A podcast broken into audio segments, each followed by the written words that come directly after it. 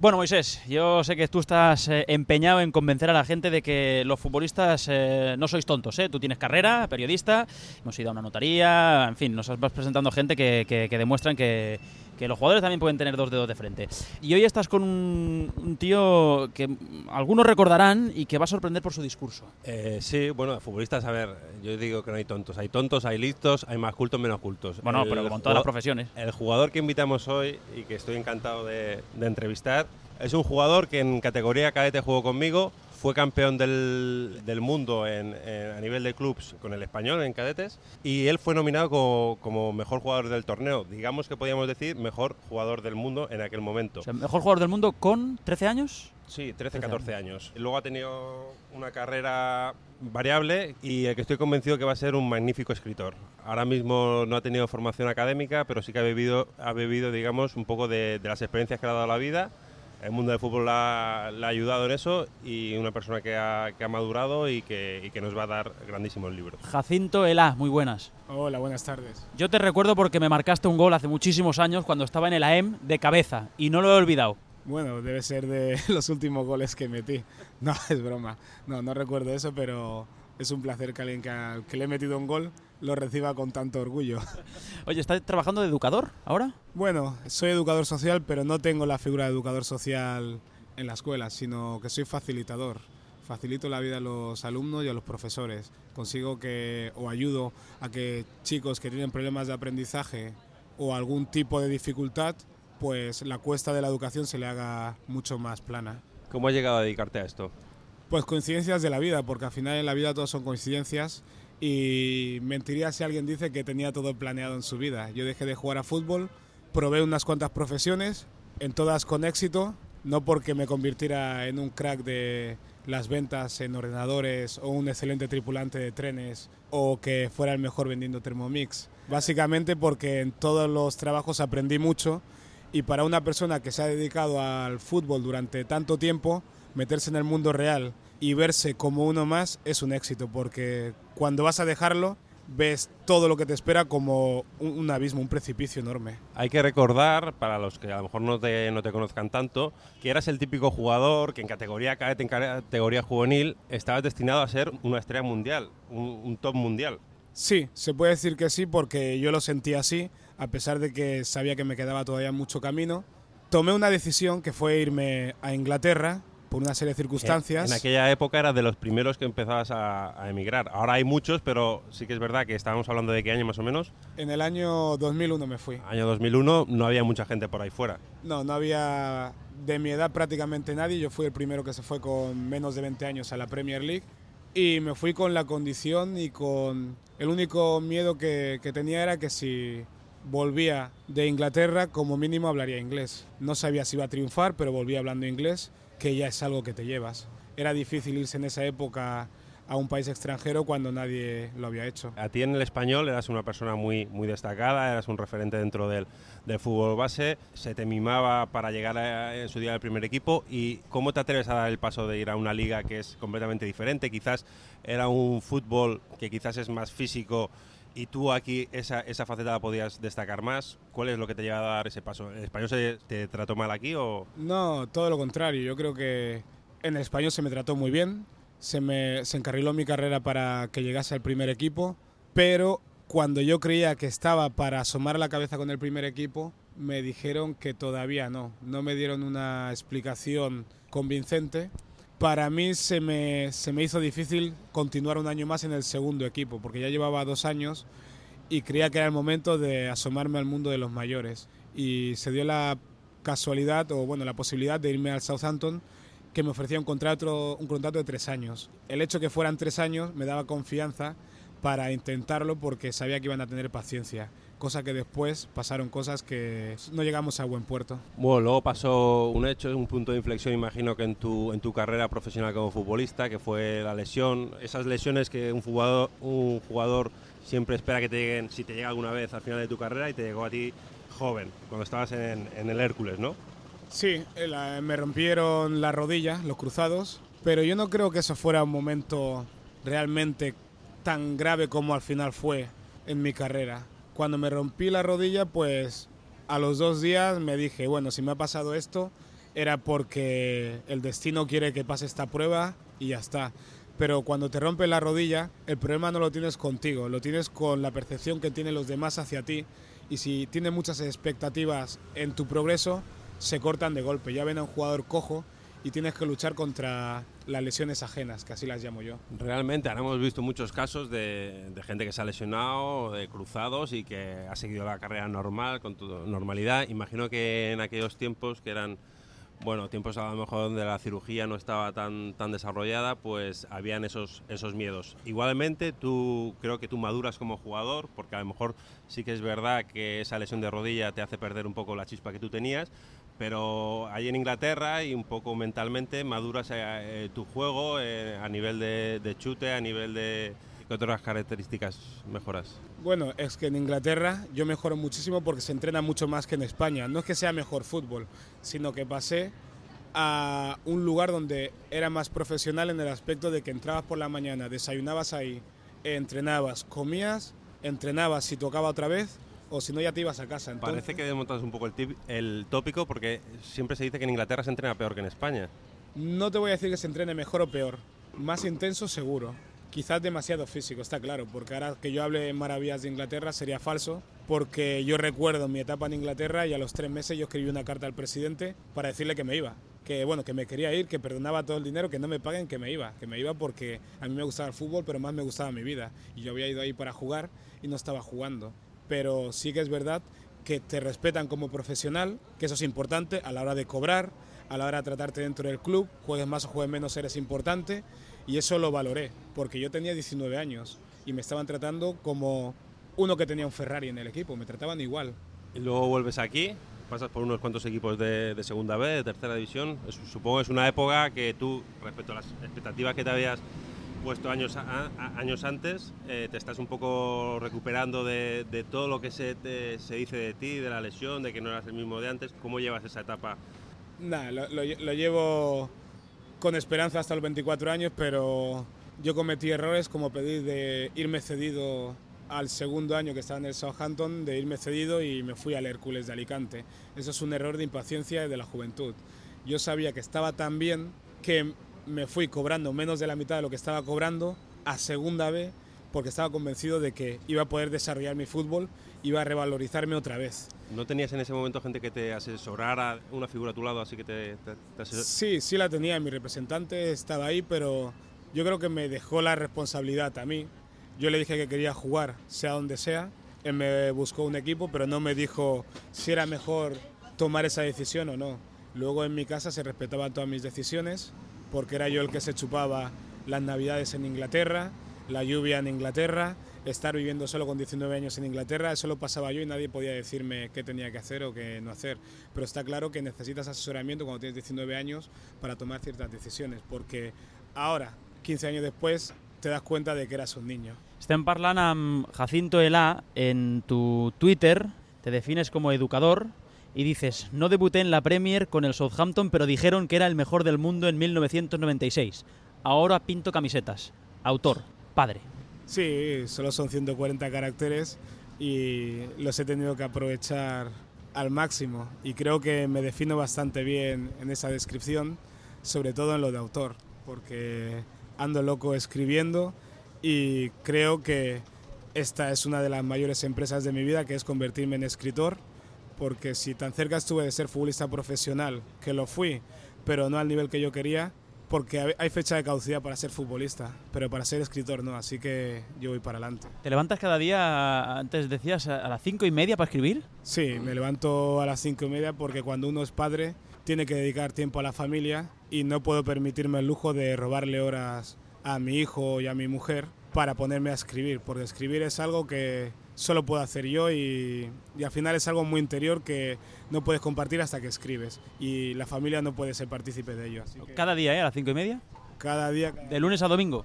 Prácticamente sí. Si uno quiere hacer cosas tiene que buscarse la vida y sacar tiempo. ¿Y, vas a sacar algún libro en breve o no? Sí, espero sacar un libro a principios de año y vamos a ver cómo sale. Este va a ser Diario de un futbolista pobre y voy a relatar lo que es la vida del futbolista, la vida que que no conoce nadie, solo los futbolistas y los familiares. Va a ser interesante que la gente conozca la parte humana de los futbolistas porque no somos ni superguerreros ni nada, solo futbolistas. Claro, yo, yo conocía al Jacinto futbolista, ¿no?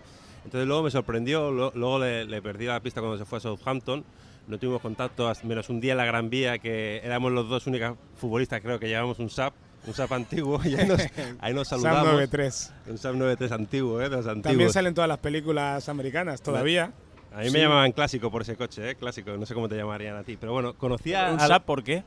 Bueno, a mí porque me, gustaba el coche, bueno, no sé, era un poco atípico. Mi caso fue diferente porque yo estaba en Inglaterra, tenía un Chrysler, el primer coche que tenía con 19 años y luego después de la lesión en Alicante pues me hice un capricho y le regalé a mi madre el Chrysler y me compré un SAP, pero no me podía comprar un BMW, un Mercedes, no por dinero, sino porque era un jugador que venía de recién de una lesión, no estaba jugando y no tenía sentido aparecer con un gran coche. El Saab es un gran coche, pero no es tan llamativo, entonces bastante más discreto. ¿Te guardabas el BMW para cuando llegaras arriba del todo? No, que si hubiera llegado arriba del todo creo que ya no cogería coche.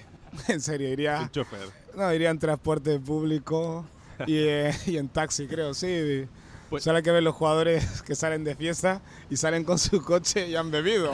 Joder, si tienes dinero, coge un taxi. ¿O no? Totalmente lógico. En eh, tu Twitter eh, te he leído un mensaje hace pocos días que me ha llamado la atención. El PP no es popular, el PSOE no es social, China comunista, los tomates no tienen sabor y los jabones alimentan. Pleno siglo XXI. Sí, vivimos en una época de muchas contradicciones en la que se prostituyen las palabras y se les da el sentido el sentido que uno quiere para sacarle beneficio, pero también porque hemos abandonado el valor que tiene la lengua se habla por hablar, es que soltar palabras no es comunicar al 100%. El lenguaje tiene muchos matices y mucha riqueza, y más el, español. Pero ya simplificamos todo al nivel del más tonto. ¿El fútbol está prostituido? No sé si fue alguna vez eh, algo puro, básicamente.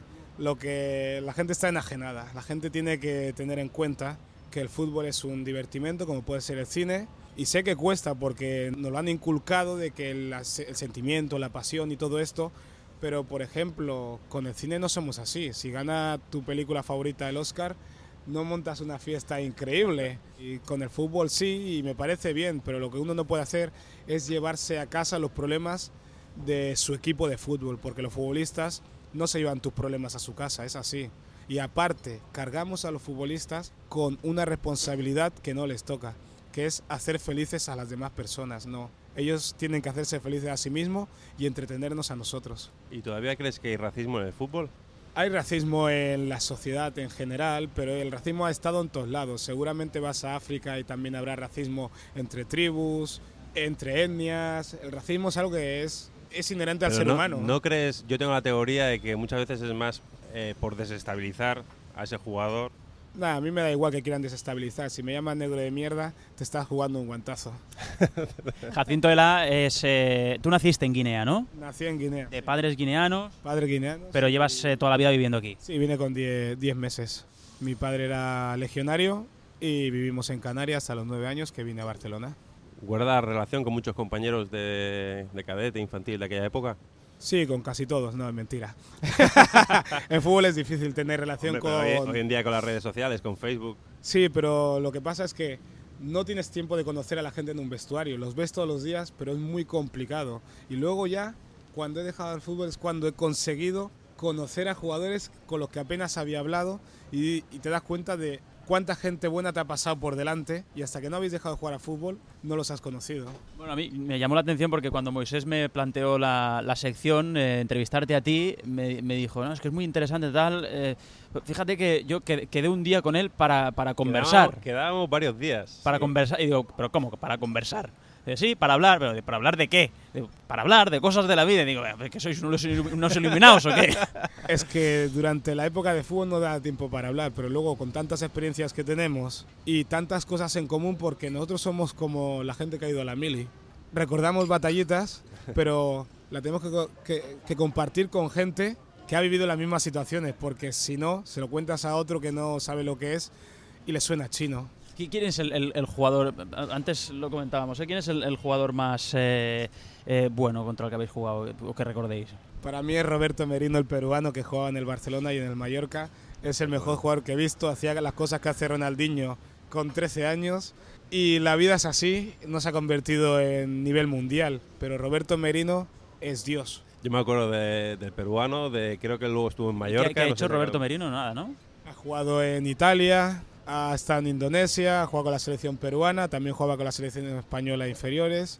Ha dado muchas vueltas y va a jugar a fútbol hasta los 40 años porque tiene calidad de sobra.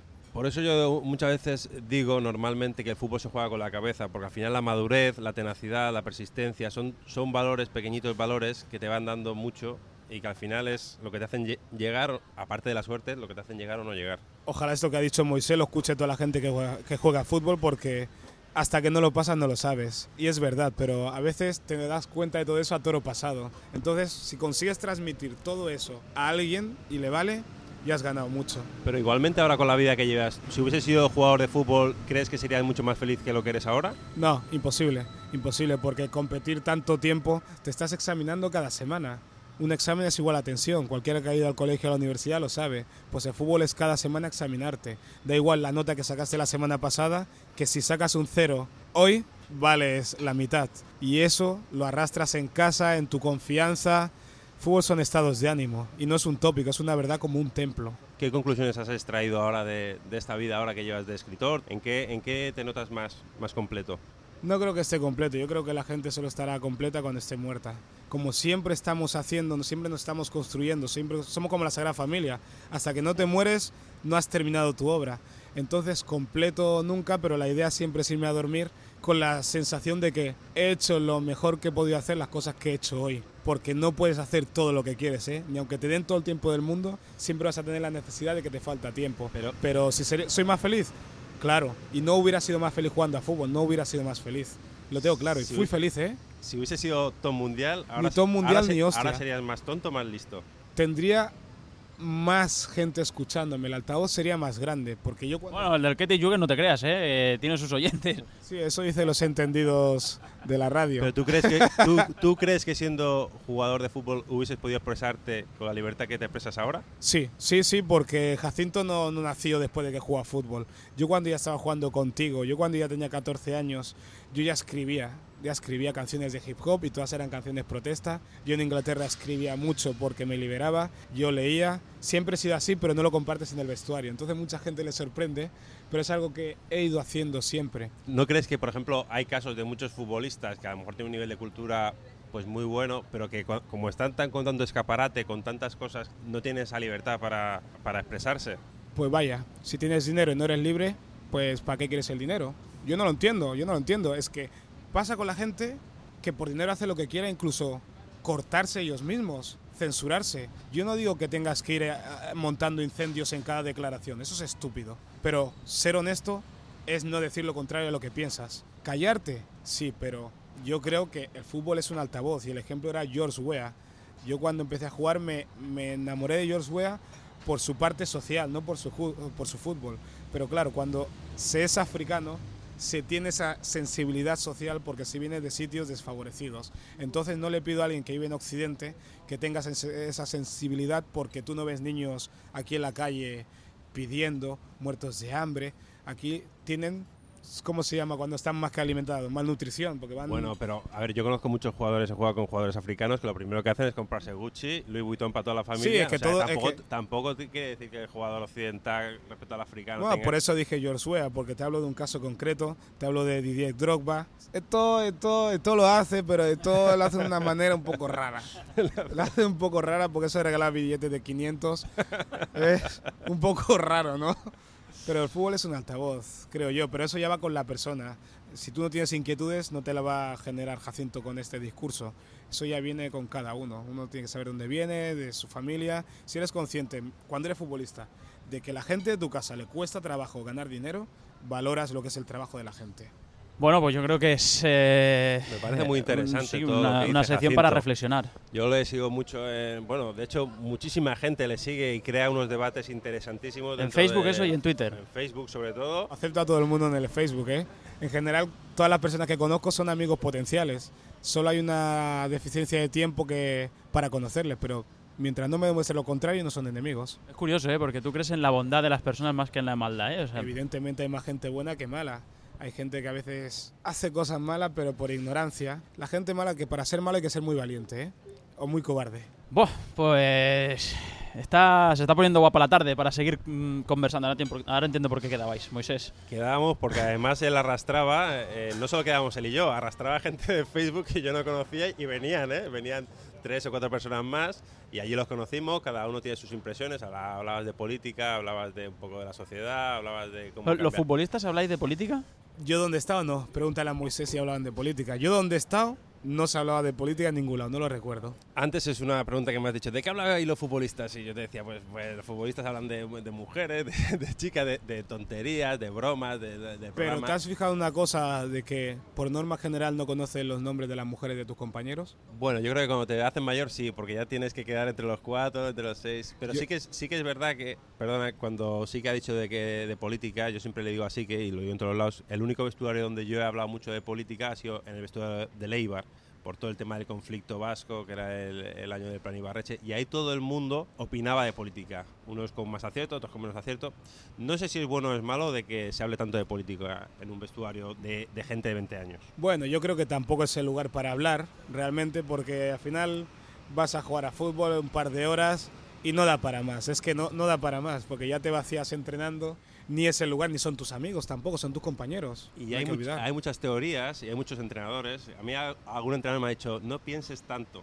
O sea, normalmente el jugador que piensa demasiado en cosas sociales, en cosas de, de- de la sociedad, eh, no te voy a decir que no es un jugador que luego no rinda en el campo, pero no es del todo bueno tener tanta responsabilidad en ese, en ese aspecto. Es verdad, ¿eh? es verdad, porque cuanta más libre tengas la cabeza, mejor reaccionas, porque el fútbol es una cuestión de reaccionar en cada momento.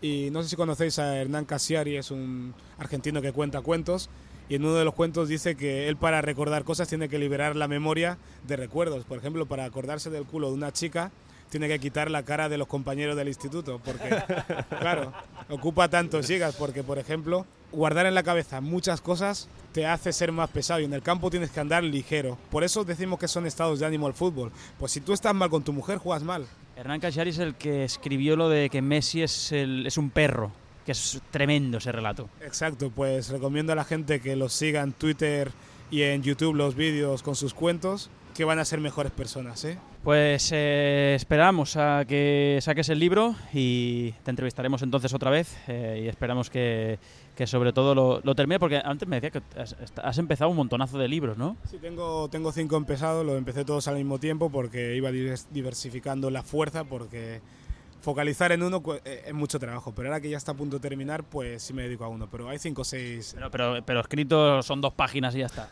No, no, mínimo tienen 50.000 palabras cada uno, y contando que un libro, una novela son 80.000... Digamos que te cuesta hacer los finales, ¿no? No, no, no, no, no. Tengo la- el, el- el desa- la el desarrollo y el final de todos los tengo ya en la cabeza, ¿eh? Todos, todos. Es algo una burrada. Ya no me acuerdo ni los nombres de la gente de mi familia. Ahora entiendo lo que decíais antes de lo de los poner huevos en diferentes sitios, que dicen los economistas, ¿no? Sí, en la escritura tienes que poner muchos huevos en muchos sitios porque es muy difícil vivir de ello. Pero por lo menos el camino hasta terminar un libro es algo que solo conoce el que lo ha escrito, ¿eh? Solo. ¿Cuál es, ¿Cuál es tu sueño? Mi sueño, vivir de la escritura. Eso es un sueño gordo, eso es más difícil que ser futbolista, ¿eh? Que nadie se equivoque. ¿Nos invitarás a la presentación? Está todo el mundo invitado y os invitaré a vosotros porque encima tenéis micrófonos de láser.